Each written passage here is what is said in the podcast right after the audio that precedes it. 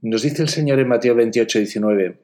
Vayan y hagan que todos los pueblos sean mis discípulos, bautizándolos en el nombre del Padre, del Hijo y del Espíritu Santo, y enseñándoles a cumplir todo lo que yo les he mandado.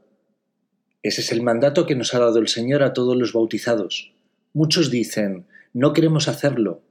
pero hay de los sacerdotes y obispos idólatras pachamamos, que le dicen al Señor si queremos hacerlo, y se rebelan contra sus mandatos, predican otro evangelio y extravían al pueblo de Dios.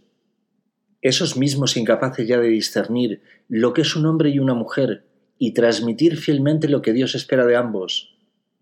esos que han repudiado los mandatos de Dios están fuera de la iglesia del Señor, la iglesia de los que guardan al Padre, al Hijo y al Espíritu Santo en su interior y adoran a la Virgen.